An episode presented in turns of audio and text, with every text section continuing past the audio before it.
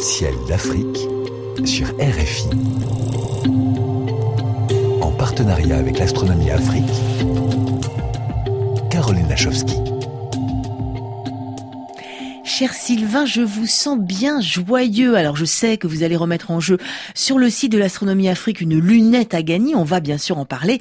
Mais il n'y a pas que ça. Que nouveau cette bonne humeur Eh bien, c'est le printemps bientôt qui arrive. Enfin, dans l'hémisphère nord, Caroline. Et oui, le 20 mars, ça sera l'équinoxe. Alors, équinoxe, je ne sais pas si euh, vous avez déjà fait attention, mais le nom vient du latin equus, qui signifie égal, et nox la nuit. En fait, les moments, les deux équinoxes, hein, en septembre et en mars, sont les moments de l'année où la durée de la nuit est égale à la durée du jour, et ce, partout dans le monde. Et c'est d'ailleurs les seuls moments de l'année où le soleil est vraiment au zénith, à la verticale des habitants, qui se trouvent sur l'équateur. Sous le soleil, exactement. Et pour nos nuits, alors Sylvain, quel est le programme d'observation pour le mois qui vient? Alors, dans les prochains jours, le 16 et 17 mars, je vous propose de regarder la lumière cendrée.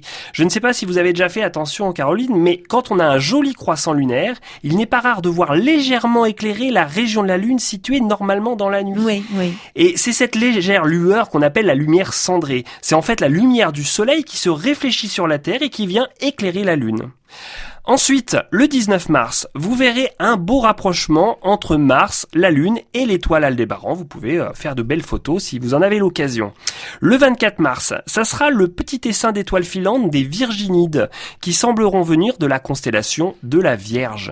Alors, vous n'en verrez pas beaucoup hein, d'étoiles filantes, mais les Virginides sont euh, connus pour faire de très jolis météores, très brillants et même avec une traînée persistante. Et puis enfin, début avril, les 6 et 7 avril, je vous invite à vous lever tôt et à découvrir, eh bien pour la première fois en 2021, les planètes Jupiter et Saturne qui seront accompagnées d'un joli croissant lunaire. C'est noté pour le croissant lunaire matutinal des 6 et 7 avril et les étoiles filantes des Virginie donc le 24 mars. Est-ce que vous avez une constellation à nous faire euh, découvrir euh, là entre le 15 mars et le 15 avril? Oui, Caroline, très haute dans le ciel, voire au zénith, eh bien, vous pourrez voir la constellation des Gémeaux. Alors, j'aimerais bien que vous la découvriez euh, durant le prochain mois. Pour la trouver, une petite astuce. Il faut trouver la grande ours, et puis vous prenez la diagonale de la casserole, et vous tirez un trait, et vous devriez arriver vers une étoile qu'on appelle Castor. Et juste à côté, eh bien, vous verrez une autre étoile de même brillance qui, euh, eh bien, s'appelle Pollux. Alors, les Gémeaux, euh, c'est une constellation qui est assez bien visible, hein, qui est reconnaissable par un espèce de grand rectangle dans le ciel. Et donc, euh, effectivement, Castor et Pollux, hein, c'est deux étoiles très brillantes, faciles à voir. Castor et Pollux, dans la mythologie grecque, en fait, ce sont euh, des frères jumeaux.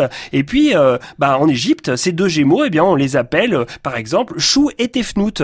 Alors, il y a certainement d'autres noms pour ces étoiles, donc n'hésitez pas à nous envoyer les histoires, le nom de ces gémeaux dans la mythologie de votre pays. On compte sur vous, chers amis auditeurs et internautes, d'autant qu'une nouvelle lunette astronomique est à gagner sur le site de l'astronomie Afrique. Sylvain, dites-nous-en un peu plus avant de nous quitter, parce qu'on va se retrouver bien sûr le 15 du mois prochain sous le ciel d'Afrique.